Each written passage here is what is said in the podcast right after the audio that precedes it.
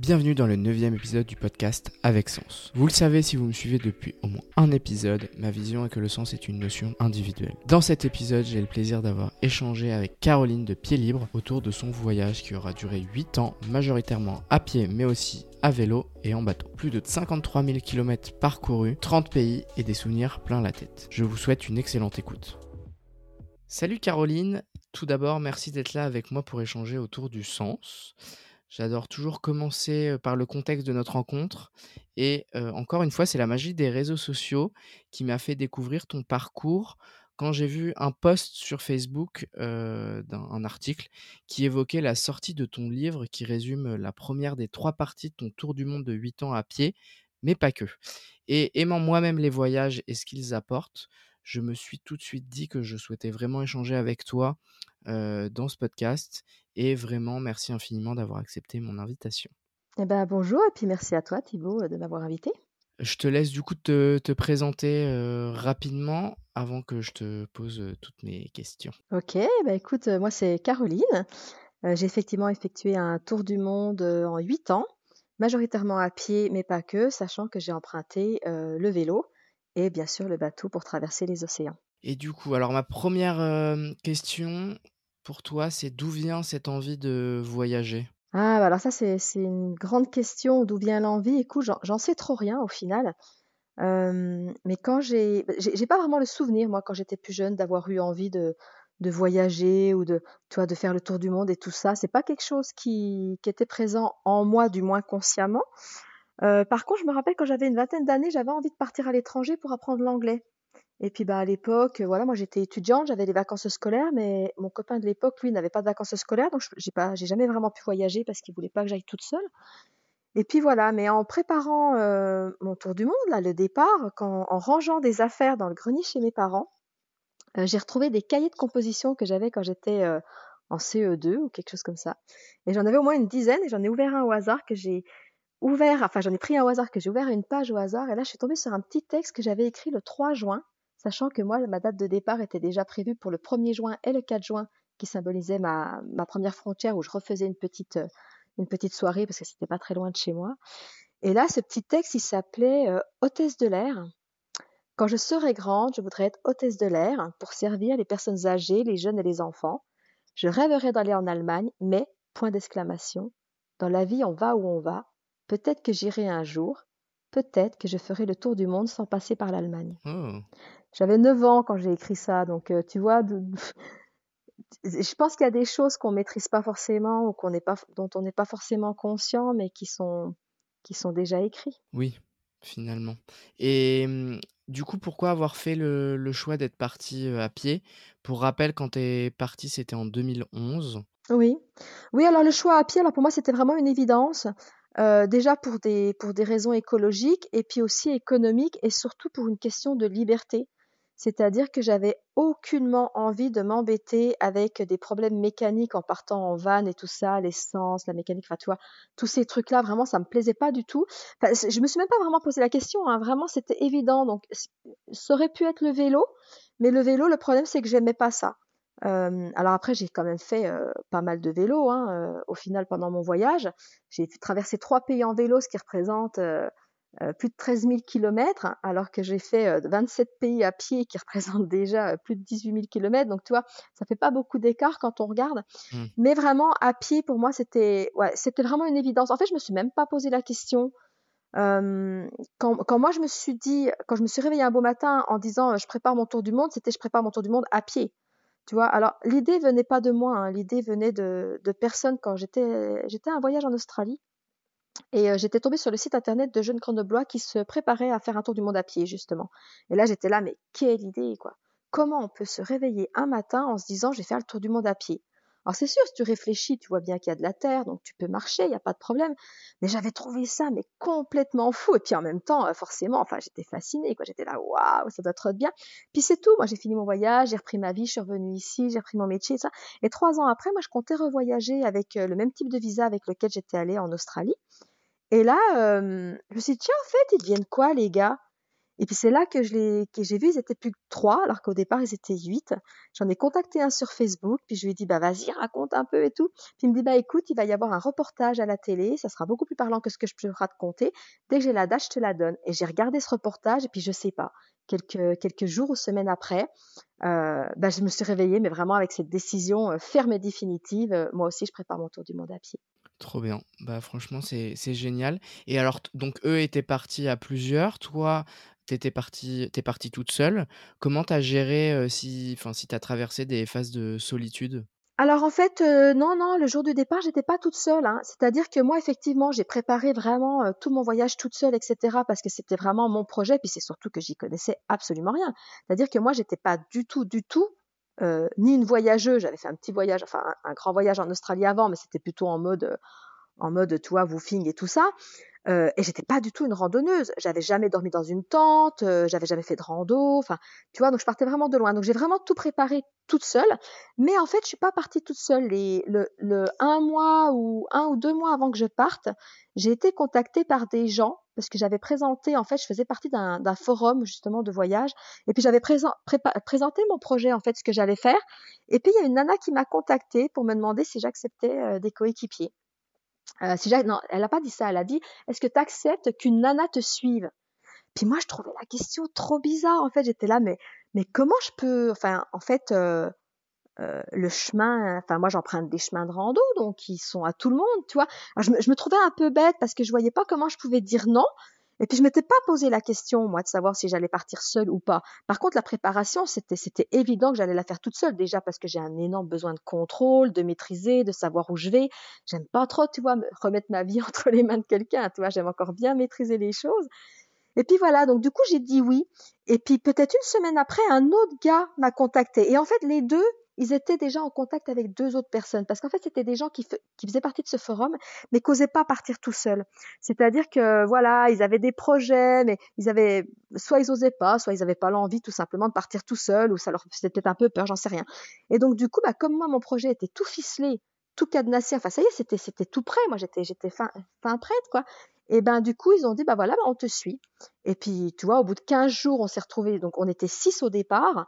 Au bout de 15 jours, on n'était plus que trois et au bout d'un mois, on n'était plus que deux.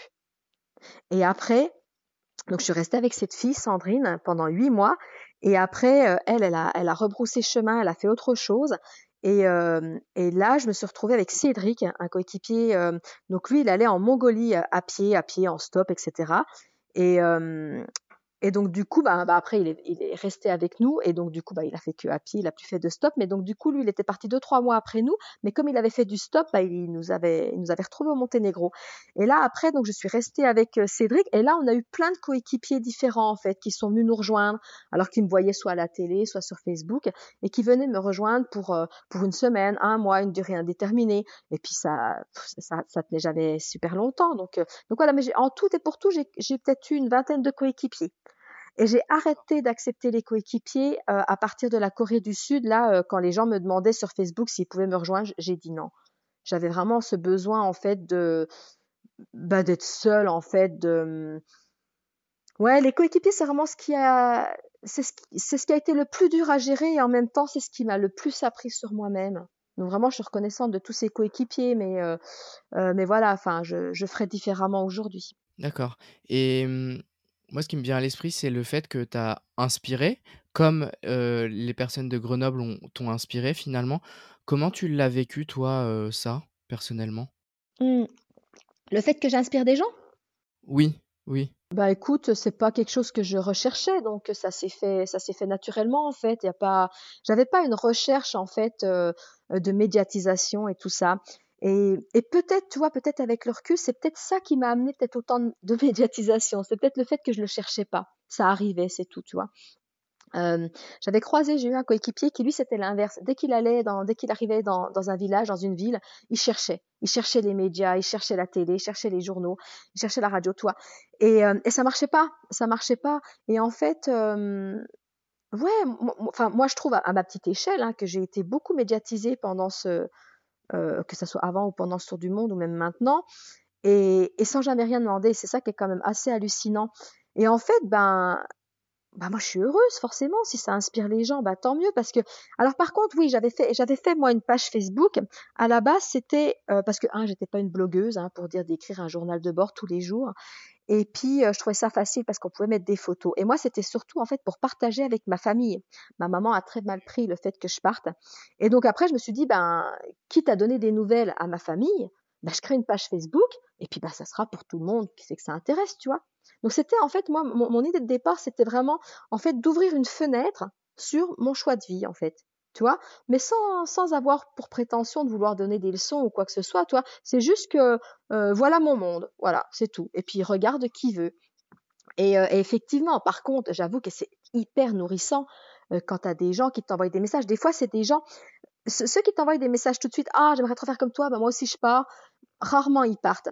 Mais t'en as, c'est l'inverse. Ils t'écrivent 5, 6 ans, 10 ans après pour te dire merci, tu vois? Euh, grâce à toi, moi aussi j'ai fait une aventure. Alors oui, pas comme la tienne, mais moi j'ai fait ci, j'ai fait ça, j'ai fait machin. Et, et, ben forcément, c'est nourrissant, c'est hyper gratifiant. Et puis, euh, puis ouais, je suis contente parce que, hum, alors moi effectivement, il y avait ces gens, euh, ces, gars là qui, étaient partis où j'étais tombée sur le site internet, mais il y avait aussi les festivals d'aventure, de films d'aventure qui m'avaient inspirée c'est un petit peu ça aussi qui, qui m'a fait découvrir qu'en fait, il y avait plein de gens qui vivaient autrement que métro boulot dodo. Moi, j'étais assez naïve, hein, je pensais que c'était ça la vie. Hein. Enfin, c'est ce qu'on, comme ça que j'avais été éduquée. Hein. La vie, tu, tu fais des études, euh, tu te maries, tu as une maison, tu as un chien, tu vas au boulot, quoi. Et euh, bah, c'était en revenant de... Alors déjà, l'Australie m'avait déjà ouvert une autre fenêtre sur le monde, parce que là, j'avais déjà rencontré plein de gens qui déjà échangeaient dix fois de métier dans leur vie, tu vois. Chose qui n'était pas le cas à mon époque. Maintenant, maintenant c'est beaucoup plus le cas. Les gens changent de métier. Mais moi, c'était quand j'étais étudiante, c'était pas le cas. Hein. Tu faisais des études, tu bossais dans ton métier. Et donc, il y avait ça. Et puis, juste en revenant d'Australie, c'est là que j'ai fait un premier festival de films d'aventure à Dijon. Et, euh, et j'étais là, mais waouh, quoi. Et puis, bah, tu vois, trois ans après, je me lançais, je me lançais dans mon aventure à moi. Et justement, comment tu l'as vécu quand, quand, quand tu as compris que tu avais envie d'aller à contre-courant, entre guillemets, justement, de ce métro boulot dodo alors écoute, moi c'est pas que j'ai pas conscientisé que j'avais envie d'être à contre-courant, si tu veux. Moi, je, je suis pas une rebelle en fait. C'est-à-dire que moi, j'ai eu une envie à un moment donné, c'était de découvrir le monde, de voir comment les gens voyagent. J'ai pas fait ça pour être différente des autres. J'ai pas fait ça parce que je voulais pas me conforter à une norme, tu vois. Il y a des gens qui sont un peu rebelles ou entre guillemets anarchistes ou je sais pas. Moi, j'avais pas ça. C'était, pas une rébellion. Moi, j'adorais mon métier. Moi, j'adorais ma vie, j'adorais mon métier. Il n'y avait pas de souci là-dessus. C'est juste qu'à un moment donné, j'ai senti cette petite voix j'avais envie d'aller d'aller ailleurs. J'avais envie de voir comment Monsieur et Madame tout le monde vivaient. C'est pour ça aussi que je l'ai fait à pied. C'était pour atteindre des campagnes, tu vois, là où il n'y a pas de bus, il n'y a pas de bus touristique, tu vas pas. Moi, il y a des gens qui me disaient mais mais mais qu'est-ce que tu fais là? Comment t'es arrivé En Turquie, les gens ils croyaient que j'étais tombée du ciel. Ils croyaient que mon sac c'était un sac de parachute, que j'avais fait un saut en parachute et que j'avais atterri là au milieu de nulle part. Ce qui dit mais il n'y a pas de bus pour les touristes. Comment tu fais? Comment t'es arrivé là et tu vois, mais euh, je me suis pas, euh, moi je me suis pas dit ah cette société, euh, j'en ai marre, je me casse. Non non, pas du tout. Moi c'était pas du tout. moi j'aimais ma vie. Hein. Moi, je, moi tu sais, je suis un vrai caméléon. Moi je m'adapte à tout. Hein. Moi ma vie elle me plaisait, ma vie maintenant elle me plaît, la vie d'après me plaira certainement. Et puis voilà, tu vois c'est. Mais le, mais toi finalement ça t'a pas pesé absolument pas de justement te dire bon bah j'ai envie de quelque chose qui est différent sans forcément ah tu vois c'est pas la, la le le on va dire le la, la, cause en disant bah je veux quelque chose de différent mais les, la conséquence d'avoir une vie différente toi tu l'as bien vécu. Ouais ouais carrément. Alors pas du tout. Alors après ce qui est pénible en fait c'est le début c'est les réflexions des gens tu vois. Moi quand, quand j'ai annoncé mon tour du monde la première question enfin la première truc qu'on me disait c'est oh, mon dieu mais comment tu vas faire pour ta retraite? J'avais 31 ans, tu vois. J'avais 31 ans, j'avais été à l'école jusqu'à 24 ans, j'avais pas beaucoup travaillé, j'avais déjà fait un an en Australie. Enfin, tu vois, j'avais pas beaucoup travaillé dans ma vie. Les gens me parlaient de la retraite. À l'époque, Sarkozy était déjà en train de reculer l'âge de la retraite. Et j'étais là, mais t'es sérieux? Je suis en train de dire que je vais faire le tour du monde à pied. Le seul truc que tu as à me dire, c'est comment je vais faire pour ma retraite? Un, je peux déjà être morte dix fois avant d'arriver en âge de retraite. Et puis, ça se trouve, ça existera même plus le temps que j'y sois. Moi, là, j'étais en train de vraiment de, de partager, en fait, mon, ce qui était vraiment vivant en moi, dans mon cœur, tu vois. Euh, j'étais tellement sûre de moi, je, je savais. C'est déjà super dur de savoir ce qu'on veut. Et moi, là, j'étais mais vraiment comme une gamine devant un sapin de Noël, je savais exactement ce que je voulais faire. j'étais sûre de moi. Donc forcément, j'étais toute excitée, tu vois. Donc moi, j'arrive avec toute ma joie, mon enthousiasme, mon truc, tu sais, mon bonheur de savoir vraiment ce que je veux. Et là, on dit, oh, mais comment tu vas faire pour, euh, pour prendre une douche tous les jours? Mais comment tu vas faire pour ta retraite? Et moi, j'étais là, mais, mais non, mais c'est pas sérieux, quoi. Non, t'as pas autre chose à me demander, toi. Mais dans ma tête, je me disais ça, je disais pas ça aux gens. Moi, moi devant les gens, j'avais juste, enfin moi à l'intérieur, j'étais juste dépitée, mais tellement dépitée, si tu veux, que que c'est limite si je réagissais, tu vois, parce que j'étais là, mais, mais non, quoi. c'est quoi cette question tu vois? Mais je pense que c'est juste une réaction face, face aux peurs. Mais après, euh, tu sais, une fois que tu as vraiment pris une décision puis que tu es aligné avec ce que tu veux, euh, tu t'en fiches un petit peu. Enfin, moi, en tout cas, je m'en fichais du, du, jugement des gens parce que, bah, déjà, parce que j'ai toujours été un peu une extraterrestre déjà dans ma famille. Euh, j'ai toujours été, j'ai toujours été un petit peu à part, si tu veux. Donc, donc bah c'était pas différent. Toi. Les gens étaient pas tant surpris. Hein. Euh, les gens qui me connaissent bien depuis toute petite, ils étaient surpris par la grandeur du projet, mais ils n'étaient pas surpris par le fait que moi je fasse ça, parce qu'ils connaissaient en fait. Si tu veux, ça correspond un peu à mon caractère, euh, un peu, euh, je sais pas moi, un peu, un peu spontané, un peu intrépide, un peu, un peu peur de rien, tu vois. Donc je pense que les gens n'étaient pas surpris par le fait que je fasse ça, mais ils étaient surpris quand même par le fait de la grandeur du projet plus, tu vois. D'accord, ok, je vois. Je vois très bien. mais ce qui est marrant de remarquer, c'est que finalement, tu vois, cette notion de projection de peur, que ce soit en 2011 ou aujourd'hui en 2023, en fait, c'est toujours les mêmes mécanismes qui revient, que Tout à fait. Qu'on peut remarquer, tu vois, quand on se lance dans l'entrepreneuriat, qu'on se lance dans tout un tas de projets qui sortent justement de ce métro boulot dodo que finalement la société a normalisé et c'est OK, c'est OK avec ça. Mais bah, les mêmes mécanismes reviennent quoi. Et je pense que ça parlera à beaucoup de, monde qui justement vont chercher des, projets un peu différents de la norme. Mais ils reviennent parce que parce que c'est des c'est des biais cognitifs humains. En fait, je veux dire, c'est des mécanismes humains, donc forcément, ils reviennent, ils ont toujours été là, et puis ils seront toujours là. Il y aura toujours une majorité, euh, parce que même moi, je veux dire, euh, euh, il y a certainement des choses où je vais réagir aussi par peur ou par truc, tu vois. Donc c'est juste que chacun a son niveau différent, mais, mais c'est vraiment des, des, comportements et des manières de réagir humaines. Après, réussir à, à s'en libérer, ou du moins réussir à en être conscient, parce que je suis pas persuadée qu'on se libère de 100% de nos peurs, mais, mais au moins déjà venir mettre de la conscience dessus, puis dire, ok, bah là, euh, euh, là, je comprends pas ce qu'elle me dit, cette nana, tu vois. Euh, c'est quoi ce truc chelou qu'elle va faire C'est ça va à l'encontre de toute mon éducation, ma vision de la vie, euh, mon confort. Enfin, je sais pas quoi, ce que les gens pensent dans leur tête, tu vois. Mais déjà d'être conscient de ça, ça te permet de pouvoir mieux écouter et puis d'écouter l'autre et puis peut-être de voir de voir qu'est-ce qu'il y a derrière, toi, je sais pas. Ouais, carrément. Si, carrément. Enfin, en tout cas, moi, ça me parle beaucoup ce que tu dis là. Et du coup, ça correspond à quoi euh, le fait de vivre avec sens pour toi? Ah, de vivre avec sens. Bah, tu sais, c'est un peu, ça serait un peu comme euh, ah, vivre avec sens. Pour moi, le sens, le sens de la vie, chacun va avoir un sens différent. Donc toi, ça pourrait rejoindre un peu c'est quoi le bonheur, tu vois? C'est quoi le bonheur? C'est finalement, c'est peut-être quand tu es aligné avec toi-même? Toi, aligné avec, euh, avec ton cœur, avec ce que tu ressens. L'authenticité peut-être. Après, donner du sens à sa vie, euh, ouais, toi, je, vois souvent des gens qui disent ah ma vie elle a pas de sens. Mais est-ce que est-ce que je suis pas persuadée parce que c'est ce que j'entends souvent que donner du sens à sa vie c'est quand tu sais tu tu fais pour une cause, tu vois, pour quelque chose, machin. Euh, moi, j'irai pas trop là-dedans parce que je pense que ça c'est encore un truc d'ego, tu vois, de dire euh, de dire ouais ah bah moi ma vie elle a un sens parce que je m'occupe des petits pauvres ou tiens ma vie elle a un sens parce que je m'occupe des animaux ma vie je pense que ta vie elle a un sens à partir du moment où tu es aligné avec toi-même dans l'authenticité. Tu vois? Quand tu es authentique avec toi-même quand tu cherches pas à jouer le rôle de quelqu'un d'autre parce que tu as une image de qu'est-ce que c'est une bonne personne tu vois ou une mauvaise personne. Et je pense que ouais donner un sens à sa vie moi je pense que c'est ça. C'est c'est faire que c'est être aligné et en accord avec tes choix. Ok. Ouais, c'est peut-être ça. Ça me plaît bien, ça. Ouais, c'est pas mal. C'est, c'est cool.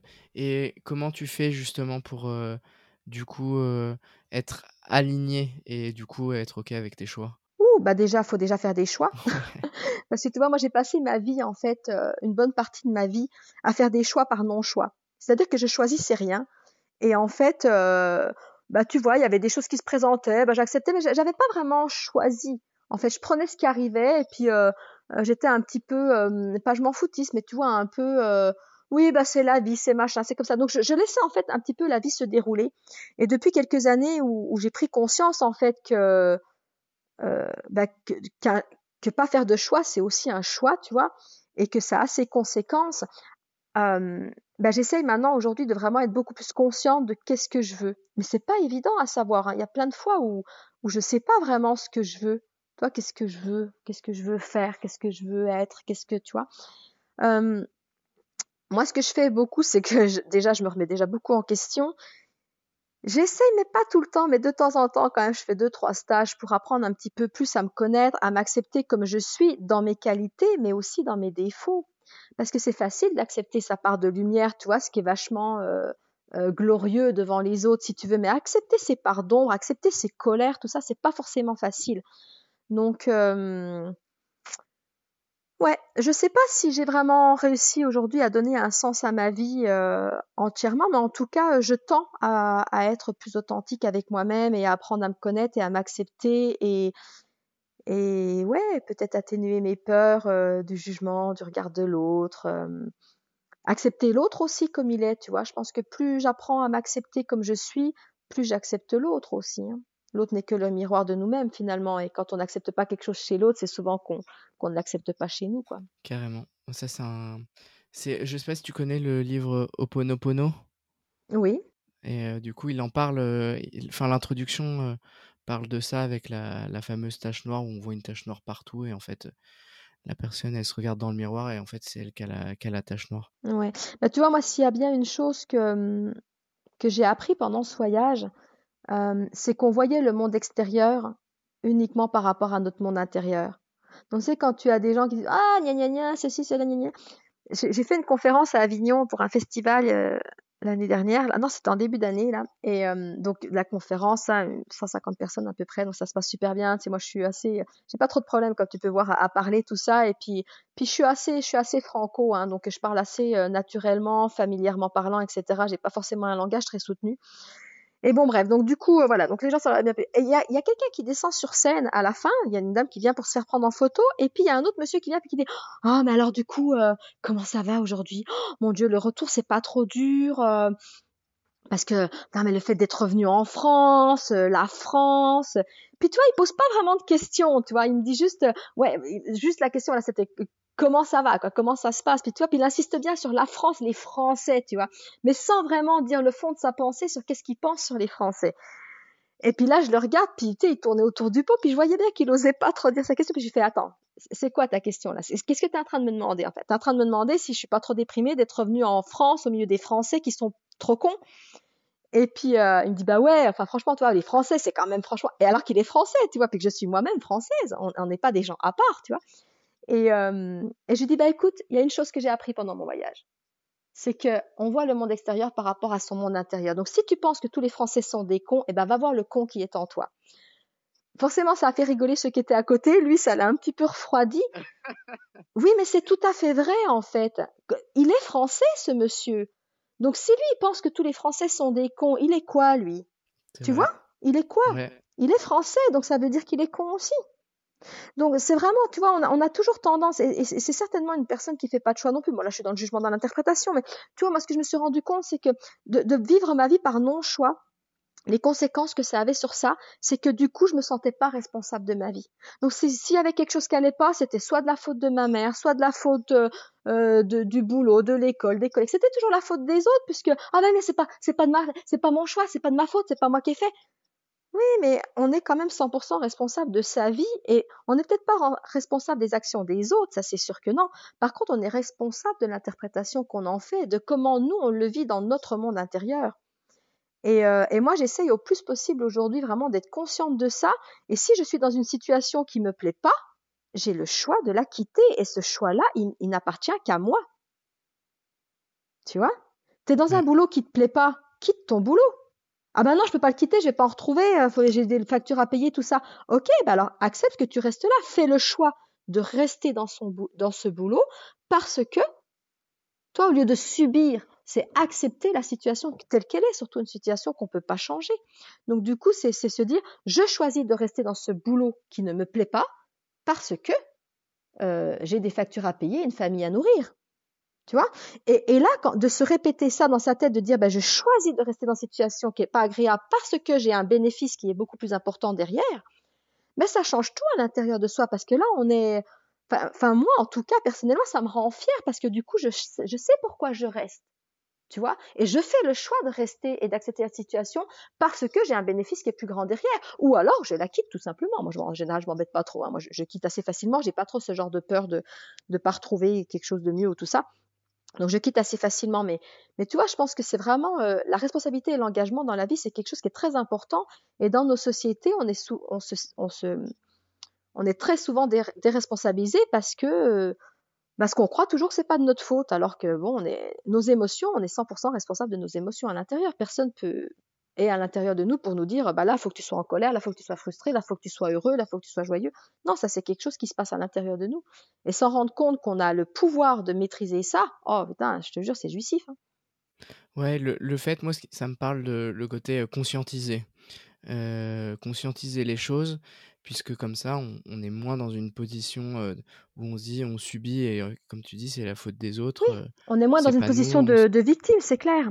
Quand, tu es responsable de tes choix, bah, si ton choix, tu as fait le mauvais choix, change, change de choix. Mmh.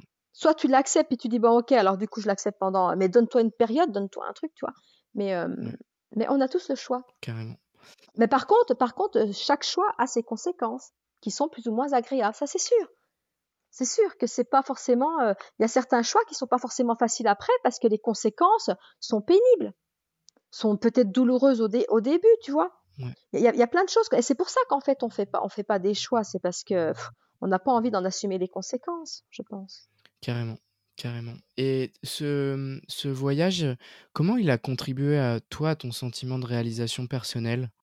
Oh, tu sais, je, je, suis pas persuadée euh, que je suis encore 100% réalisée euh, par rapport à tout, tu vois. Non, non, moi je suis en chemin. Je suis en chemin de tout ça. Est-ce que maintenant, aujourd'hui, est-ce que j'ai un sentiment de réalisation? Euh, Moi, j'avais pas déjà de sentiment que je devais réaliser quelque chose, tu vois. Donc, euh, j'ai pas ce questionnement en moi, en fait. Euh, moi, je suis vraiment tombée amoureuse de la vie, bah, justement, après ce voyage en Australie. Et, et moi, je trouve que la vie, elle est absolument merveilleuse comme elle est et je me sens complètement enfin je me sens bien avec moi-même si tu veux tu vois. Donc euh, j'ai pas ce sentiment de j'ai quelque chose à réaliser à accomplir à achever à tu vois. J'ai pas ça. Et ça je pense que ça c'est pareil c'est ma, croyance là-dessus c'est que c'est encore des projections de l'ego. Toi tu as un but à atteindre. Non moi je pense que je suis déjà parfaite comme je suis avec toutes mes imperfections. Mais justement ce voyage comment il a fait pour tu vois, amener. En fait, c'est ça, c'est pas forcément atteindre un but, mais c'est t'aider à juste bah, te sentir bien avec toi-même, avec la vie que tu as, avec tout ça. Eh ben, bah, ce voyage, il m'a amené à tout ça par la conscientisation, en fait, de tout ça. C'est-à-dire qu'avant, moi, quand je suis partie, j'étais une gamine complètement basico-basique, tu vois, je me posais pas de questions existentielles sur la vie. Euh, voilà, je, suivais le train, si tu veux. Voilà, j'étais dans un train qui était en marche et puis euh, et puis bah ça roulait et puis je me posais pas de questions, tu vois. Et euh, et en voyage, bah je m'en posais pas non plus, si tu veux. Moi, j'ai eu envie de faire le tour du monde à pied. Bah voilà, j'ai fait le tour du monde à pied, je m'en suis donné les moyens, etc. Et puis après, bah voilà, je bah tous les jours tu marches, tu fais ton campement, tu dors et tout ça, et ça se déroulait tout seul. Et puis j'ai commencé à avoir des réponses à des questions que je m'étais même pas posées, tu vois, des expériences de vie, des trucs comme ça, puis là tu te dis non mais sérieux quoi? Puis, puis toi, aujourd'hui encore, j'ai pas fini encore d'intégrer tout ce que j'ai pu euh, vivre ou, ou, ou expérimenter pendant ce voyage, tu vois? Euh, l'écriture du livre me permet énormément aussi, euh, déjà rien que le, livre 1 m'a déjà permis de conscientiser un certain nombre de choses, parce que quand tu dois mettre des mots sur des choses, sur des ressentis, mmh. sur des vécus, ah, bah c'est pas si simple que ça. Et tu vois, ce qui est marrant, c'est que moi, ça me faisait très peur d'écrire. Euh, d'écrire. C'est pour ça que j'ai mis quatre ans déjà à me lancer. Donc, il y aura trois tomes. Mais euh, ça me faisait peur d'écrire parce que justement, il y avait cette peur de ne pas être comprise. Tu vois, à l'oral, si je suis pas comprise, quand je suis en train de parler avec des gens, euh, ben, tu vois, tu vois ou tu sens qu'ils n'ont pas compris, donc tu peux rectifier, ou alors ils vont te poser la question, t'interagis et hop, tu peux, tu peux, tu peux venir expliquer plus profondément. Et en fait, là, je me suis dit, ouais, mais un bouquin, un bouquin, ça reste, quoi. Si jamais, euh... toi, je me dis, ouais, mais qu'est-ce que les gens vont comprendre? Puis en fait, pardon. En fait, tu vois, euh, bah, cette peur, je me suis dit, mais attends, tu ne peux pas maîtriser. Il y aura toujours des gens pour interpréter en fonction de comment eux ils sont, de comment, euh, de, de, de qu'est-ce qu'ils comprennent de, ce que j'essaye de dire, tout ça. Et donc, quand tu arrives à lâcher ça, puis à dire, bah écoute, euh, euh, fais de ton mieux, cocotte, et puis essaye de, tu vois, essaye de, juste, voilà, être le plus authentique possible en parlant en jeu, parce que tu peux pas parler des autres, mais parle que de ton expérience. Ben voilà, c'est ce que j'ai essayé de faire dans ce livre, et du coup, ça, ça m'amène à des réflexions, parce que quand tu dois essayer d'expliquer quelque chose, ben déjà, tu te poses la question à toi-même de qu'est-ce que ça t'a amené, toi, qu'est-ce que tu as compris de ceci ou de cela? Et moi, j'ai plutôt tendance euh, dans ma vie, les émotions, moi, je suis plutôt à les réprimer, tu vois.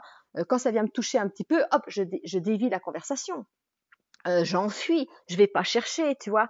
Euh, je suis plutôt, voilà, j'étais plutôt du genre comme ça. Maintenant, je le fais encore toujours beaucoup, tu vois. Mais le livre m'oblige à aller creuser.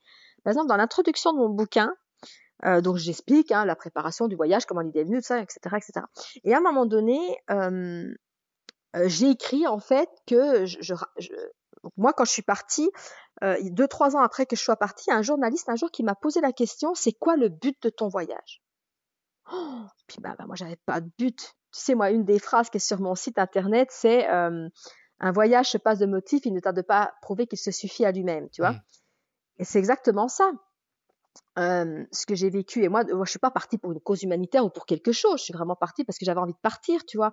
Et j'avais pas envie d'avoir la contrainte de, voilà. Après, je comprends hein, les, gens qui font ça. En général, ils, abandonnent au bout de quelques mois leur projet parce qu'ils se rendent bien compte qu'effectivement, le voyage se suffit à lui-même.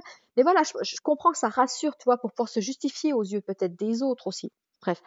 Donc moi, euh, moi, j'avais pas de tout ça. J'avais pas de but, j'avais pas machin. Et puis, euh, donc quand ce journaliste me demande ça, ben moi, je m'étais pas posé la question. Tu vois, c'est quoi le but de mon voyage? J'avais pas de but. Moi, j'ai eu envie de faire ça. Euh, je suis partie, c'est tout. Et je lui dis, bah écoutez, je, je fais moi, j'ai pas de but, mais je fais en tout cas, s'il y en avait un, il a été atteint le jour du départ ou quand j'ai fait mes premiers pas. Et cette phrase, elle est sortie spontanément de ma bouche. Et quand je l'ai réécrit dans mon bouquin, je me suis mise à pleurer, tu vois. Cette phrase, elle, me touchait, elle me touchait encore dix ans après, quoi. Et j'étais là, ouais, c'est quoi le bordel? Alors j'étais en train d'écrire sur mon clavier d'ordinateur et donc j'écris cette phrase, machin, et, et là j'ai toute l'émotion qui monte et donc je le dis, je dis, euh, oh, et cette phrase m'émeut encore aujourd'hui. Je n'ai jamais pris le temps euh, de mettre des mots dessus. Peut-être que je le ferai pendant ce livre. Et puis je suis passée à l'écriture du reste, etc. Et quand mes correctrices elles ont lu le, le bouquin, euh, elles m'ont dit, mais au début du livre, tu parles de ça, mais en fait, tu n'en as pas parlé dans ton livre. Donc peut-être qu'il faudrait juste, soit t'en parles, soit t'enlèves la phrase. Puis j'étais là, oh non, mais c'est bon, c'est bien. Euh, vas-y, on n'a qu'à enlever la phrase. Puis voilà, donc j'ai juste mis l'anecdote, mais j'ai pas mis le peut-être qu'on en parlera dans ce bouquin. Et puis, ben, euh, durant la relecture, moi, dans mon livre, il y a plein de petits apartés qui sont beaucoup plus intimes, beaucoup plus personnels. Le livre, c'est un récit de voyage, et dedans, il y a justement des prises de conscience, des anecdotes, enfin, des choses beaucoup plus voilà, intimes, personnelles qui sont globales pour euh, l'ensemble de ma vie ou l'ensemble du voyage. Et, euh, et à un moment donné, elle me dit, ah tiens, ça serait bien, parce qu'elle trouvait ça toujours super rigolo, euh, les peurs des gens. Les gens, tu vois, que, ah bah non, elle est pas là-bas, il y a un monstre. Ah bah non, non, non, là-bas, il y a des dragons. Ah bah non, tu peux pas dormir dehors. Ah bah non, la montagne, il y a trop de neige. Ah bah non. Voilà, il y avait ça. Elle me dit, ah, ça serait rigolo quand même que tu écrives un, un aparté sur les peurs des, des gens. Qu'est-ce que, c'était quoi? Et puis, oh, voilà, machin. Bon, je finis quand même par l'écrire, mais quelques mois avant la, fin de, de, la mise en page. Donc, j'écris cet aparté. Et en fait, donc, j'ai écrit le titre, Les peurs des autres. Et là, en fait, je, je pars dans l'écriture des réflexions, entre guillemets, à la con, qu'on me sortait justement quand j'annonçais mon départ. Donc, je suis partie là-dessus. Et là, il y a toute une colère qui monte. Donc là, j'étais en mode colère sur mon clavier, tu vas dire, ouais, gna, gna, gna, gna, gna, moi je suis en train de leur dire que, que voilà, que je me lance à faire le tour du monde. Euh, première question, euh, complètement débile, comment tu vas faire pour prendre une douche tous les jours, mais qu'est-ce que j'en ai à faire de prendre... Et je me mets à taper comme ça, sur, à lister les questions euh, que moi je trouvais absurdes à l'époque, qu'on me pose quand j'annonçais mon voyage, etc., etc. Et là, tout d'un coup, j'avais, mais le but de mon voyage, c'était pas ça. Et là, et là, le but du voyage sort tout seul, quoi. Et toi, c'est magique. Et c'est magique. Et si j'avais pas fait ce, cette réflexion à venir laisser vivre la colère en moi et tout le truc, j'en serais peut-être pas arrivée à cette école but de mon voyage. Donc toi, le but de mon voyage, moi, je l'ai découvert euh, au mois de avril-mai de cette année, en écrivant le premier tome. Ouais, t'as fait tout mastérer finalement, puis à un moment, c'est sorti naturellement. C'est ça, c'est qu'en fait, tant que tu te poses pas des questions avec toi-même et que tu vas pas creuser quand il y a quelque chose, mais que tu enfuis ton émotion au lieu d'essayer de, de, tu vois, de la laisser s'exprimer, bah ouais, tu passes à côté de plein de choses. Mais après, est-ce que, je dis pas que c'est mal, parce que est-ce que c'est bien, est-ce que c'est mal, tu vois, c'est, c'est juste ce qui est. Mais moi, aujourd'hui, j'essaie de, j'aspire à une vie où je suis beaucoup plus authentique et honnête avec moi-même déjà. Parce que je pense que pour être honnête avec les autres, il faut d'abord être honnête avec soi-même. Et, moi, j'ai passé une bonne partie de ma vie à me mentir. Moi, je suis la nana où tout va bien tout le temps. Moi, je vais bien. Caroline, elle va bien. Tout le monde va bien. Moi, j'ai cette image de la fille forte, tu vois qui a du caractère, une fille forte, etc. Alors que moi, je travaille mes casseroles comme tout le monde, tu vois. Moi aussi, j'ai, mes doutes, j'ai mon manque de confiance en moi, je me sous-estime, je me dévalorise. Moi aussi, j'ai tout ça. Ça dépend des circonstances, bien sûr. Ça dépend avec qui j'ai en face de moi. Mais, mais je reste humaine, hein, je suis pas une extraterrestre. Hein. Et hum, comment t'as, comment t'as fait pour trouver euh, finalement cette euh, définition du sens, comme tu nous l'as évoqué, cette partie authenticité, etc. Bah écoute, euh, ça, revient au même, ça revient au même que tout, que tout le reste, tout est lié, tu sais. Je pense que c'est juste. Euh, euh, parce que je pense que foncièrement, dans sa vie, je suis pas persuadée qu'il y ait autre chose que que d'apprendre à se connaître. Tu vois, c'était déjà écrit. Euh, enfin, je sais pas. C'est qui C'est Platon qui disait ça. connais-toi toi-même et tu connais ou Aristote, je sais plus. Connais-toi toi-même et tu connaîtras le monde et, les dieux ou quelque chose dans genre. Je pense que ouais, je pense que le but de la vie c'est peut-être ça forcément d'apprendre à se connaître, je sais pas. Enfin, après toi, ça dépend euh, les courants philosophiques, euh, ça dépend des années, mais mais moi j'aime bien ce concept-là de de dire qu'en fait euh, il n'y a pas vraiment de but en, soi à l'existence, mais qu'en fait on, est juste là pour faire une expérience de, de qui on est. Je sais pas. J'ai pas fini de répondre à cette question, tu sais, puis je pense que ça c'est la, la, quête, la quête de sens ou la quête du qui suis-je. Je pense que c'est une quête euh, que tu peux mener sur 50 000 vies si, si, les, si les vies antérieures existent, tu vois ce que je veux dire? Ouais, mais le, la partie authentique, par contre, c'est quelque chose qui t'a toujours parlé? Oui, parce que non, ça m'a pas toujours parlé, ça me parle aujourd'hui, tu vois, parce que moi, je me, moi, je me suis jamais rendu compte que je me mentais à moi-même, tu vois? Moi, je, moi, moi, tu, tu me disais ça, euh, bah, tu vois, enfin, euh, non, moi j'aurais dit, bah non, mais bien sûr que non, mais je, sais, je sais ce que je veux quand même. Tu moi j'aurais répondu ça à quelqu'un qui me dit, ouais, mais là t'es pas en train de, te mentir à moi, mais non, mais non, je sais quand même ce que je dis, je sais quand même ce que... Et, et parce que voilà, parce qu'il y a c'est tout un, un, mécanisme de protection, des, des, des jeux de masques qu'on met pour pour plaire, pour être aimé, pour être accepté, pour être comme tout le monde. Enfin voilà, tu vois. Donc euh, moi c'est vraiment euh, c'est sur la fin de mon voyage et depuis le retour que je me suis rendu compte qu'en fait euh, ouais, je portais énormément de masques et donc je me mentais à moi-même. Déjà, premièrement, en reconnaissant pas que je portais des masques et que je jouais des rôles en fonction de qui était en face de moi. Ok. Tu vois? Ok. Quand bien même, euh, quand bien même, j'ai toujours quand même été euh, très spontanée et assez euh, j'ai pas j'ai pas forcément euh, des visages différents avec les gens mais ça ça veut pas dire que ces visages là que je montre euh, que je montrais aux gens n'avaient pas des masques. Et aujourd'hui encore je porte des masques et je pense que j'en porterai toute ma vie même si j'en suis consciente. Je pense que c'est pas quelque chose dont on se débarrasse comme ça. Sauf que des fois maintenant certains je les vois. Quand je suis en train de, de quand je suis pas trop dans mon authenticité ou que je suis un peu dans dans un jeu de rôle ou que je veux plaire ou que je veux pas froisser l'autre ou que tu vois que je mets un peu le ce que je, le fond de ma pensée parce que je me dis ouais mais comment l'autre va le prendre etc enfin je veux dire toi il y a, aussi des entre guillemets des mensonges qui sont sains ou des manières d'être qui sont saines euh, pour la bienveillance et pour la qualité de la relation que tu as envie d'avoir avec la personne qui est en face. Mais toi par contre quand on me pose une question euh, directe euh, je mens pas en fait Par, contre, je serais plutôt quelqu'un à mentir par, euh, omission, tu. Si par exemple tu me poses pas la question directement, je vais pas forcément te, dire les choses. Par contre, si tu me poses une question bien directe, euh, bah là, je vais te dire la vérité. Toi, par exemple, un, un truc tout bête, mais mon ex-belle-mère, euh, bah, si elle revenait de chez le coiffeur, elle me demande qu'est-ce que j'en pense. Bon, bah, faut pas me demander si tu veux pas avoir la vérité, parce que je vais le dire, tu vois. Alors bon, après, tu apprends à être diplomate parce que quand tu vois que l'autre, en fait, il te pose une question, c'est juste parce qu'il veut entendre ce qu'il a envie d'entendre. mais comme moi, j'ai pas envie de mentir et, et de dire ah mais c'est trop beau, ça te va trop bien, tu vois. Ça, je trouve ça mais vraiment ridicule. C'est quelque chose qui va vraiment à l'encontre de ça. Pour moi, c'est viscéral, toi. Ça, par exemple, j'ai du mal avec ça. Moi, j'ai un besoin de, justice et de justesse euh, un petit peu exacerbée. Donc, j'essaie de me calmer un peu avec ça, et, ou de moins d'en prendre conscience et d'accepter ce, cette blessure, ou je sais pas comment on peut appeler ça. Mais, euh, mais par contre, toi, euh, alors j'apprends à être diplomate en disant, ben, bah, je sais pas trop, ça, est-ce, est-ce que ça vous plaît à vous, toi, en fait, je repose une question, je fais, est-ce que ça vous plaît à vous? Elle fait oui, ben, bah, alors c'est l'essentiel. Et tu vois, et je réponds pas à la question, je vais pas dire, bah non, je trouve ça trop moche. Alors, des, des fois, je, vais, je fais, ouais, mais ça, ça me va bien, tout ça. Je, ben, si ça vous plaît à vous, c'est l'essentiel, parce que c'est ça au final l'essentiel. Ça me va bien, ça veut dire quoi? Moi, je peux trouver ça moche, mais son mari trouverait ça beau, par exemple, toi. Donc, je veux dire, toi, des, trucs comme ça qui sont des, des, questions pour flatter l'ego de la personne parce qu'elle, elle est pas trop sûre d'elle. Euh, j'aime pas trop, en fait. J'aime pas trop. Moi, ça me met mal à l'aise parce que je sais pas. Euh, je vois bien pourquoi la personne pose la question, et moi, j'ai pas envie de rentrer dans ce jeu. À, lui dire ce qu'elle a envie d'entendre si moi c'est pas mon opinion alors euh, alors je préfère encore finalement quand les gens me demandent pas mon opinion. D'accord, ok, je vois très bien. Mais ceci dit, je, je, la donne souvent même quand on me la demande pas, hein. certaines fois. Mm. Bon bah écoute, après c'est ça fait partie de l'authenticité aussi. Ouais, bah puis on est comme ça, je pense que. Oui, oui, oui, clairement. Euh, ce retour euh, finalement dans une vie avec moins de mouvement, comment toi tu l'as géré? Eh ben écoute, euh, c'est pareil, c'est un choix, tu vois, mais il m'a fallu quelques années pour revenir, vraiment pour intégrer, euh, toi, pour me battre un petit peu avec mon ego. Euh, quand moi j'ai commencé à sentir qu'il fallait que je revienne au Mexique, et je suis revenue trois ans après, deux ans et demi ou trois ans après. Faudrait vraiment que je recalcule, j'ai pas le calcul en tête là, mais toi, il m'a fallu plusieurs années parce que moi j'étais là. Euh, mais non, mais non, mais non, t'as dit que tu partais pour dix ans.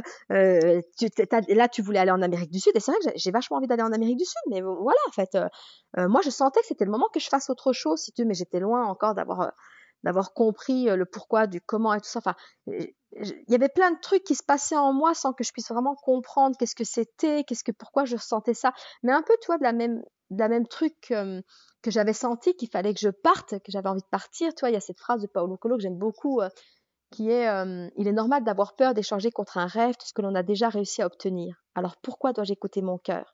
Parce que tu n'arriveras jamais à le faire taire, et même si tu feins de ne pas entendre ce qu'il te dit, il sera là dans ta poitrine et ne cessera de te répéter ce qu'il pense de la vie et du monde. Ça, c'est ce qui m'a fait partir, tu vois, tellement que cette phrase, je la trouvais mais pleine de sens pour le coup. Pour moi, cette phrase, vraiment, elle faisait sens, tu vois. Elle faisait sens, je la trouvais très juste et tout ça. Et donc, du coup, j'ai fini par partir. Et ben, c'était la même chose que j'ai essayé d'appliquer pour revenir. Mais quand, quand j'ai commencé à sentir, en fait, qu'il fallait que je fasse autre chose, que mon voyage était terminé, euh, dans mon cœur en tout cas, euh, moi mon ego il était là, mais pas du tout, non, non, non, non, non, t'as dit que tu faisais ça, gna, gna, gna, tu vas faire ça. Et puis j'étais là, mais c'est ridicule en fait. Je, tu vois, plus ça allait à la fin de mon voyage, plus je m'arrêtais. Plus je m'arrêtais longtemps dans des endroits et tout ça. C'était vraiment, il y, a, vraiment, il y a vraiment eu un moment où où il y a eu une intériorisation en fait, où, où le voyage intérieur a vraiment commencé. Et celui-là, par contre, je pense qu'il se finit jamais. Mais euh, mais ouais, j'ai eu du mal à accepter ce, ce retour. Et donc, après, par contre, le jour où je suis arrivée à Marseille et que je suis rentrée à pied dans le Jura, euh, moi, j'étais déjà rentrée dans ma tête. Ça y est, j'avais, j'avais enfin digéré, accepté et, et, vraiment pris la décision que oui, ça y est, je l'arrête maintenant. Et tant pis si j'ai pas fait l'Amérique du Sud, c'est pas grave, je l'arrête maintenant, ce voyage, c'est fini.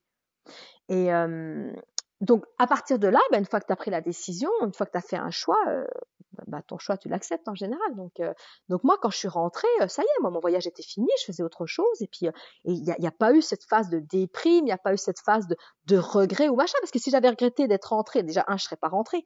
Tu vois Enfin, j'ai fait le choix de rentrer. Donc, à partir du moment où je rentre, bah, c'est que ça y est, je passe à autre chose. Je fais, toi, je, rentre, quoi. Et euh, donc, vraiment, moi, je l'ai très, très bien vécu, et même encore aujourd'hui. Et si tu vois, euh, c'est vraiment une question, ça, cette histoire de, regret, par exemple, ou de comment on vit les choses qui m'a, on a commencé à me la poser quand j'étais en Turquie. Donc, toi, au bout d'un an de voyage, disait, oh, ça va, mais c'est pas trop dur, tu regrettes pas d'être parti, ça. Et je la trouvais vraiment bête, la question limite elle m'énervait, toi, j'étais là, mais euh, mais c'est quoi cette question en fait? Parce que si je regrette puis que ça me plaît pas, ben je rentre. Moi, c'était pas un défi de faire le tour du monde. J'étais pas en train de marcher pour un pour un sponsor ou pour un Guinness des records ou pour quelque chose, tu vois. moi, je marchais juste parce que j'avais envie de découvrir le monde. Donc le jour où t'as plus envie de le faire, tu le fais plus, puis c'est tout, tu vois. Donc je trouvais ça vraiment bizarre. Mais c'est vrai que quand j'étais au Mexique, ben, tu vois, je me suis bien rendu compte que c'était pas si facile que ça de changer de choix et puis de, de dire bah là maintenant enfin d'accepter qu'effectivement c'est fini et puis que euh, que là il y a peut-être autre chose à, à, faire tu vois Mais, euh, mais une fois que tu conscientises ça, c'est toujours pareil, on en revient toujours au même. Quand, quand tu arrives à t'observer, puis à dire, mais qu'est-ce qui se passe là en fait? Qu'est-ce qui se passe? Pourquoi je ressens ça? Pourquoi j'ai du mal? Qui c'est qui parle? C'est mon cœur, c'est mon ego. Pourquoi c'est si important euh, euh, de pas rentrer tout de suite si tu sens qu'il faut rentrer tout de suite, etc. Et puis une fois que tu mets tout ça à plat, tu, tu prends un temps avec toi, bah, ça, ça va mieux déjà. Ce serait ça le, Ça va mieux que le, le conseil que tu pourrais donner euh, à ceux qui nous écoutent, de prendre le temps? Ah, tu sais, moi, j'aime pas trop donner des conseils. Ah. Quand bien même, j'en donne, j'en donne beaucoup. Je donne beaucoup de conseils un petit peu tout le temps. Mais, euh, mais, mais moi, le conseil que je peux donner aux gens, ça serait peut-être déjà de, ouais, de, de- de se respecter eux-mêmes. Et puis peut-être que se donner le temps, c'est pas mal, effectivement. Prendre un temps avec soi. Mais tu sais, des fois, ça va très vite. hein. Quand vraiment tu poses tout ce que tu fais. Je pense que moi, c'est pour ça aussi que j'ai peut-être appris autant sur moi-même en si peu de temps, finalement. Parce que je travaillais pas, j'ai pas de mari, j'ai pas d'enfant, je travaille pas, j'ai pas de distraction extérieure. Quand je marchais, euh, ben j'étais moi avec moi, tu vois. Et, et moi, quand je fais des conférences, dans des, ça m'arrive d'aller dans des, dans des maisons de retraite, euh, ben je dis aux gens, mais en fait, euh, moi, je j'ai pas appris plus de choses que vous à votre âge. C'est juste que moi, ça a été en accéléré parce que j'ai j'ai pas eu de distraction extérieure pendant huit ans. Enfin, la distraction extérieure, ça va être, ça va être la vie en elle-même. Mais ce que je veux dire, euh, euh, c'est pas comme si j'étais concentrée sur une tâche, genre travailler pour un patron, m'occuper de mes enfants, tu vois, où en fait, on a tendance à s'oublier. Quand on est tourné vers l'ex- vers l'extérieur, on a tendance à s'oublier. Et moi, là, j'étais 24 heures sur 24 avec moi-même, à devoir m'occuper que de moi de ma petite personne. Ah bah je peux te dire que t'en apprends des choses, hein, parce que quand t'es pas tourné vers l'extérieur, parce que moi avant ça, moi dans ma vie j'étais beaucoup toujours à aider tout le monde. Je le fais encore beaucoup aujourd'hui, tu vois. T'aides tout le monde, mais pourquoi? Pourquoi je faisais ça? Moi ma compréhension de pourquoi je faisais ça, c'est parce que ça m'évitait de, de regarder mes propres douleurs, mes propres problèmes, mes propres trucs. J'aide le monde pour pas m'aider moi-même. Pour, euh, et, moi je dis tout temps, moi, moi tout va bien, moi je gère, je gère. Et en fait, euh, tu te retrouves à 40 ans où tu limite faudrait que tu fasses une thérapie, tu vois. Mais mon, mon voyage était peut-être ma thérapie au final. Ouais, on, a tous des blessures dans la vie. Le tout, c'est de s'en rendre compte. Après, euh, faut pas se flageller, je veux dire. hein. Et puis, euh, quand les gens ils sont heureux, c'est pas la peine d'aller chercher la petite bête. Mais s'il y a un truc qui commence à coincer, ouais, je pense que c'est bien de se poser euh, seul un moment avec soi-même. Puis déjà rien que ne- rien que déjà se poser la question de comment je me sens. Toi, moi, j'ai beaucoup fait de communication non violente euh, quand je suis rentrée. Et moi, euh, comment je me sens bah, Des fois, tu vas dire, ah, bah, quand je me sens, euh, ah non, mais là, il m'a agressé. Toi, je me sens agressée, je me sens, je me sens rejetée, machin. Mais ça, c'est pas des sentiments. Quand on dit ça, on parle de l'autre, tu vois. Et moi, j'ai beaucoup été comme ça. Et réussir à mettre des mots sur comment je me sens, sans que ça implique la personne qui m'a mis dans cet état-là, enfin, la personne qui a dit quelque chose qui m'a mis dans cet état- cet état-là, parce qu'il y a que moi-même qui me met en colère. Hein. Il y a personne d'autre que moi qui puisse, qui puisse me mettre en colère. Par contre, c'est moi en réaction à ce que dit quelqu'un, ça va me mettre en colère, mais c'est pas de la faute de l'autre. L'autre, il a dit un truc, et c'est moi qui me mets en colère en fonction de mes propres blessures ou de mes propres attentes par rapport à l'autre personne. Ben, rien que déjà prendre conscience de ça, c'est déjà énorme. Mais ne serait-ce que de se poser la question de comment je me sens en, en, en essayant bien de faire attention si c'est pas un jugement masqué, c'est-à-dire si c'est pas tu m'as agressé, tu vois, mais de dire bah là je me sens, par exemple je me sens en colère, c'est vachement différent de je me sens agressé. Si je te dis ça là Thibaut aujourd'hui, si on s'engueule puis je, puis je te dis euh, je me sens agressé, toi qu'est-ce que t'entends? T'entends que je suis en train de te dire que tu m'as agressé. Ouais. Ce qui n'est pas forcément le cas parce que si toi tu m'as pas agressé, tu vas dire mais non pas du tout, je t'ai pas agressé, machin. et là on s'en sort plus. Tandis que de venir dire, bah là, là, en fait, je me sens en colère. Je me sens en colère parce que là, ce que tu es en train de me dire, eh ben, ça me rappelle une situation douloureuse passée. Et là. Mais avant d'arriver à ça, je te jure qu'il faut déjà se poser un temps, respirer, toi, tourner cette fois sa langue dans sa bouche avant de parler, c'est un bon conseil. Ça. aussi. Ok, trop cool. Franchement, euh, vachement bien. En plus, c'est bien clair avec le avec l'exemple. Euh, toi, bon, ça va peut-être être un peu compliqué, mais est-ce qu'il y aurait un apprentissage qui finalement t'a le plus servi euh, avec tout ce voyage? Bah, tu vois, on en a déjà beaucoup parlé, je pense, dans déjà dans tout ce qu'on a dit là, tu vois, qu'on cet apprentissage déjà qu'on voit le monde extérieur par rapport à son monde inté- intérieur, moi c'est ce qui m'a ramené aussi justement à, à, à me poser des questions sur comment je me sens et où est ma responsabilité par rapport à ce que je suis en train d'accuser l'autre. Par exemple, je suis, en, je suis en colère et en fait je me sens agressée, je suis en train de dire que c'est de la faute de l'autre parce que c'est lui qui m'a agressée par exemple. Toi, de vraiment ça en fait, ce truc de Ouais, moi, ce que ça m'a appris, c'est ça, c'est qu'en fait, on était responsable de, nous-mêmes et de nos émotions. Et, surtout, moi, je me suis rendu compte que j'étais une handicapée de, handicapée des sentiments et des émotions. Tu vois, effectivement, j'ai beaucoup de mal à, j'avais beaucoup de mal. Je préfère vraiment parler au passé parce que j'essaie vraiment d'être attentive à ça aujourd'hui. Mais oui, j'avais beaucoup de mal à, à m'attarder sur ma personne, si tu veux. Je veux dire vraiment ce qui, ce qui qui m'arrive à l'intérieur, tu vois. Et euh, ce voyage m'aura amené à ça, m'aura amené à déjà à me poser des questions sur euh, comment je me sens, sur comment j'agis, comment je, comment je me sens à l'intérieur et quelles sont les répercussions sur le monde. Parce que c'est facile de critiquer euh, les gens qui te critiquent, mais en même temps, quelle image tu donnes, tu vois. donc moi, je pense que vraiment reprendre 100% de sa responsabilité, je pense que c'est vraiment super important. Après, une autre, un autre truc que ça m'a beaucoup appris ce voyage, c'est qu'on était tous les mêmes. Tu vois, ça, ça, paraît con à dire comme ça, mais déjà, un, je m'étais jamais posé la question avant de partir, mais je me suis vraiment rendu compte, ça faisait pas un an. C'est vraiment, c'est vraiment, bah, c'est encore en Turquie, c'est passé beaucoup de choses en Turquie, hein. ça faisait vraiment un an de voyage, et ça m'a sauté aux yeux comme une évidence, en fait, que tous les êtres humains, on était pareils, on était les mêmes. Et moi, naïvement, euh, je, pensais, sans vraiment m'être posé la question, mais que parce qu'on n'a pas la même langue, parce qu'on n'a pas la même culture, parce qu'on n'a pas la même religion, parce qu'on n'a pas la même couleur, parce qu'on n'a pas le, le, même mode de vie euh, sociétal, tout ça, bah, je pensais que ça faisait, ça faisait de nous des gens un peu différents. Tu vois, qu'on a... Et en fait, je me suis rendu compte que non, non, non, à l'intérieur, on est tous les mêmes. Et on n'a besoin que d'une seule chose, enfin, ou de deux, c'est d'eau et d'amour, en fait. Il n'existe rien d'autre que ça. Et, euh, ouais, ça m'a beaucoup fait réfléchir et je pense que j'ai pas encore fini de réfléchir là-dessus parce que c'est tellement, euh, pour moi, c'est tellement vraiment une, évidence que, ouais, on, recherche tous, euh, on recherche tous l'amour en fait. C'est beau ça. J'aime beaucoup cette phrase. On a juste besoin d'eau et d'amour. Ah ouais, parce que vraiment, je pense que et je pense que toutes les, les, alors bien sûr, certaines personnes ont des manières différentes de de l'exprimer, tu vois. Je pensais à des trucs assez glauques, toi, mais les guerres ou les meurtres ou quelqu'un qui viole quelqu'un, ben c'est quand même une recherche d'amour, tu vois. Donc euh, c'est sûr qu'on n'a pas tous la même façon de, l'exprimer, mais, euh, mais je pense que la, haine, c'est aussi une recherche d'amour. Pour moi, je pense que c'est la même chose déjà, l'amour et la haine, je pense que c'est exactement la même énergie à des degrés complètement différents. Et je pense que de prendre conscience de ça, après, tu sais, dans le bouddhisme, ils disent que on a tous en nous un loup gris et un loup blanc. Et qu'en fait, eh ben, celui qui va être le plus prédominant, c'est celui que tu nourris. Et donc revient encore ici cette question de responsabilité, de choix d'engagement, c'est quel loup en toi tu veux nourrir? Et moi, je me suis vraiment posé la question et je m'efforce au quotidien de nourrir mon loup blanc. C'est-à-dire d'être dans l'amour, dans le respect, dans la bienveillance.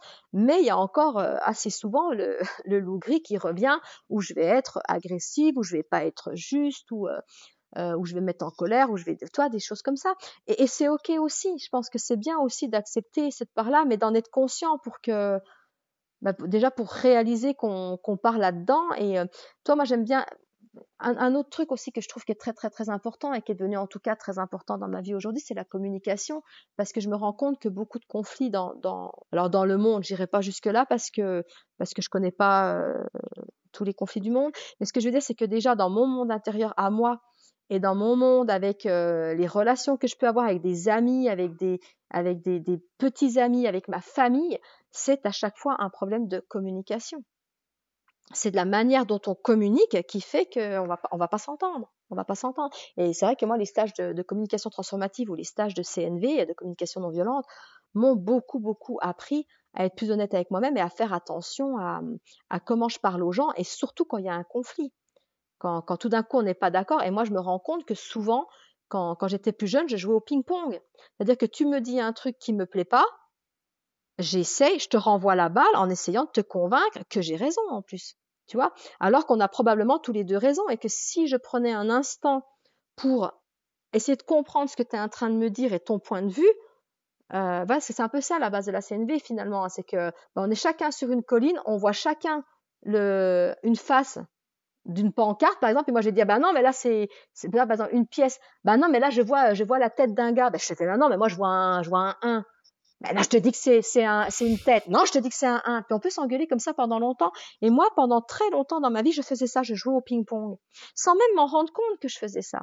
Et d'avoir fait ces stages et tout ça et d'avoir eu euh, des coéquipiers et de enfin tu vois enfin d'avoir conscientisé tout ça, ça fait qu'aujourd'hui, ça ne veut pas dire que je joue plus au ping-pong. Ça m'arrive encore de d'essayer d'avoir raison et tout ça parce que parce que parce que j'ai envie d'avoir raison, tout ça parce que la personne, je sais pas trop quoi, ça m'arrive encore.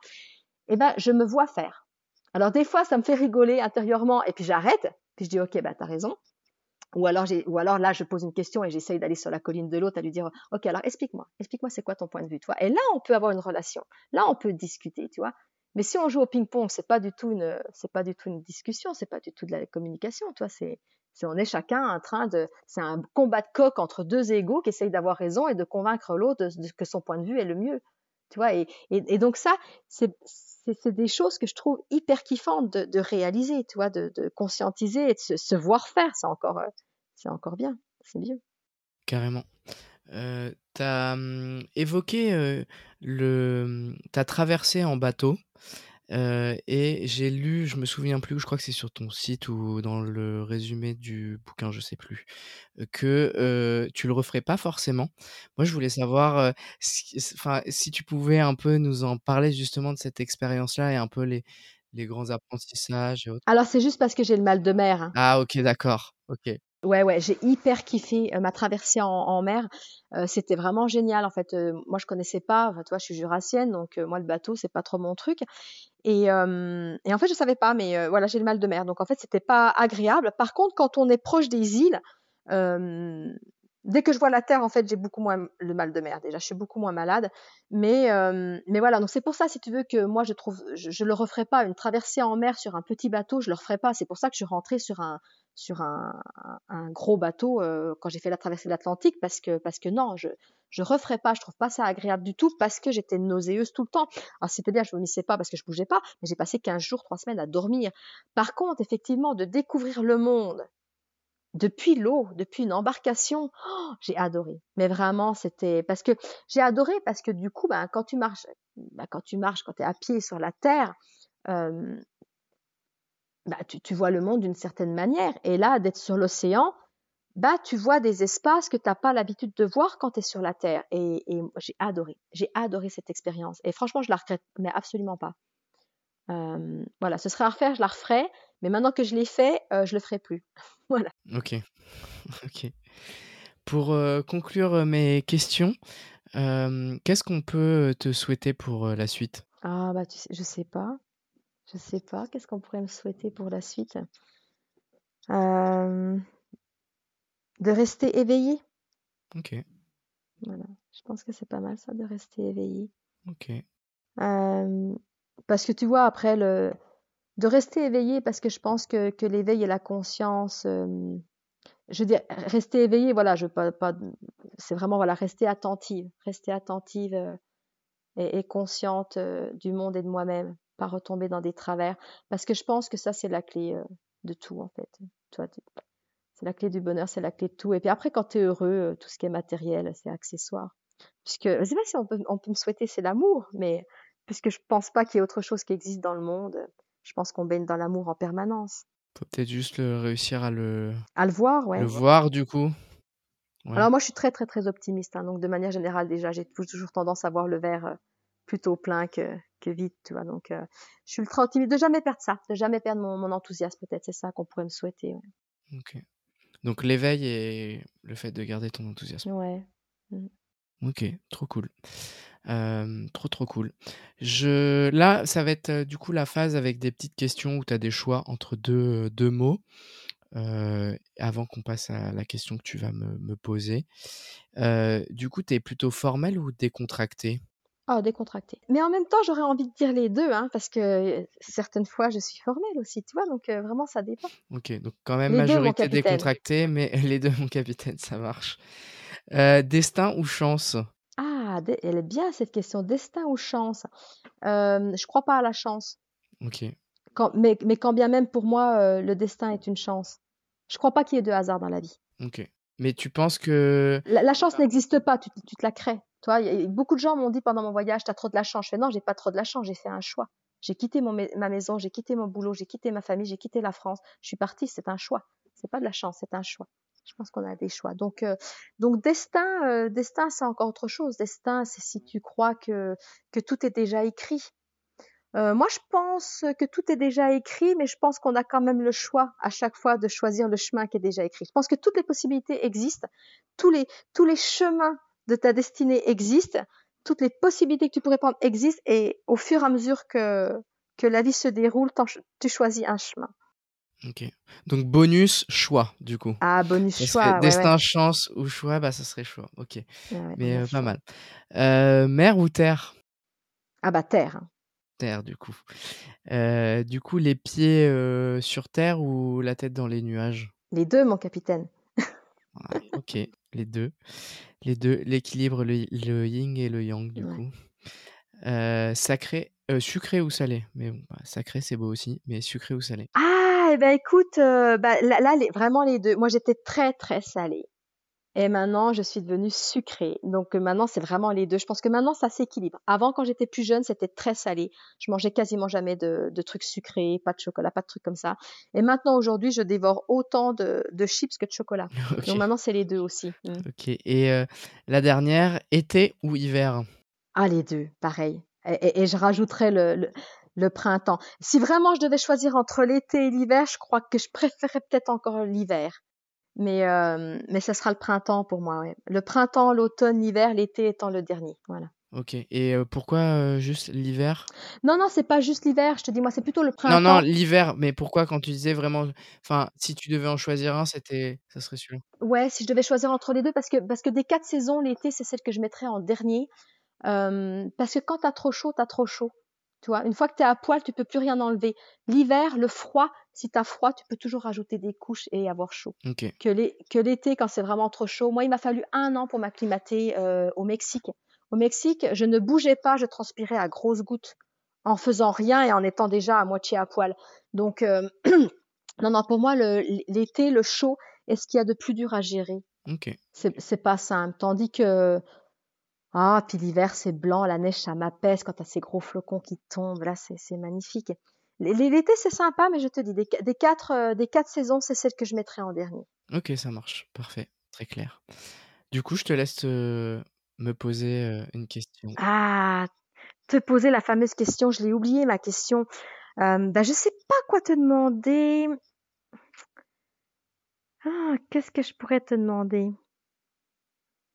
Eh ben tiens, puisqu'on en a quand même beaucoup parlé, c'est quoi pour toi l'amour? Oh. Ça, c'est de la question. Ouais, c'est de la question. En trois pages, s'il te plaît. J'étais jamais bon en disserte. Mais euh, j'ai vu un Reels là-dessus il y a quelques temps que j'ai enfin que j'ai aimé du coup que j'ai apprécié qui définissait l'amour alors c'était plus axé sur le couple euh, où finalement l'amour dans un couple, c'est le fait, donc je vais extrapoler, l'amour d'une manière générale, c'est quand on est accepté tel qu'on est et que les gens autour de nous n'essayent pas forcément de nous changer. c'est quelque chose qui est finalement très compliqué pour toutes les raisons qu'on a évoquées, enfin ce qu'on évoquait ou justement les histoires de miroirs et autres. Mais je pense que pour moi, ça serait ça. Et je, pense que j'ai encore beaucoup de, de taf là-dessus, mais j'y travaille. Euh, j'y travaille pour essayer de m'améliorer là-dessus, pour finalement accepter les gens tels qu'ils sont. Et, et, voilà. Parce que c'est pas c'est pas évident et je pense que dans notre société, c'est pas quelque chose qu'on qu'on essaye de nous cultiver. que ouais si. De nous inculquer quoi. Ouais inculquer merci. Euh, c'est vraiment pas quelque chose que mmh qui est centré quoi. Enfin, dans d'autres sociétés certainement moins matérialistes, c'est beaucoup plus ancré parce que quand on a moins de matériel, je pense qu'on est plus vers l'humain et c'est un muscle, hein, je pense, quelque chose qui se travaille. Donc, donc voilà. Très belle question. Elle est cool. Bah, très belle réponse aussi. J'aime beaucoup ce truc de que l'amour, c'est l'acceptation de l'autre tel qu'il est. Je trouve que c'est assez juste. Ouais, même si c'est pas facile. Accepter l'autre dans son entièreté tel qu'il est sans vouloir le changer. Ouais, c'est très beau. Ouais, c'est voilà. Et ça peut être la même. Et cette réponse-là, du coup, elle peut s'appliquer à tout, parce que là, tu l'as, tu l'as mis dans, dans, le couple, mais ça peut être la même chose pour des amis, et ça peut être la même chose pour le monde. Accepter le monde tel qu'il est sans vouloir le changer. Ouais, clairement. C'est quelque chose de. En tout cas, le, le Reels, il parlait de, de ça, de le côté se sentir libre et tout, mais clairement, on peut le, on peut le, le mettre sur, sur tout.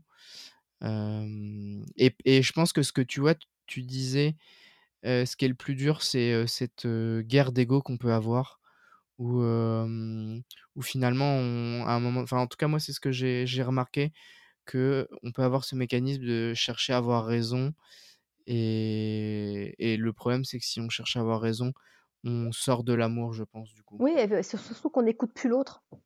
Donc c'est pas c'est pas de l'amour, c'est pas de l'acceptation, c'est l'ego qui parle.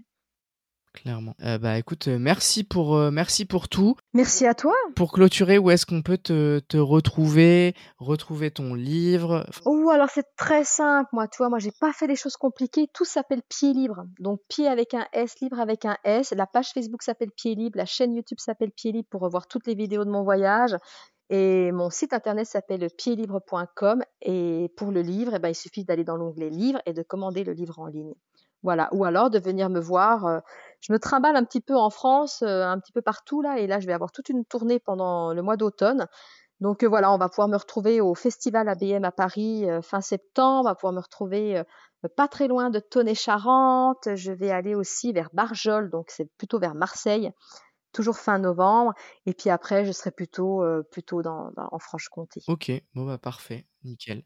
Et tout ça, bah, on, retrouve tout ça soit sur mon site dans l'onglet événements, soit directement euh, sur Facebook. En général, j'annonce quand je vais euh, quelque part et que c'est public. Ok, super. Bon bah merci beaucoup encore une fois, Caroline. Franchement, c'était génial. Et eh ben merci à toi. Avec grand plaisir. Et puis bah bonne continuation à toi. Et eh ben merci bien. J'espère que cet épisode vous aura permis d'approfondir votre vision du sens. On se retrouve pour le prochain épisode très bientôt. Je vous souhaite une belle journée et portez-vous bien.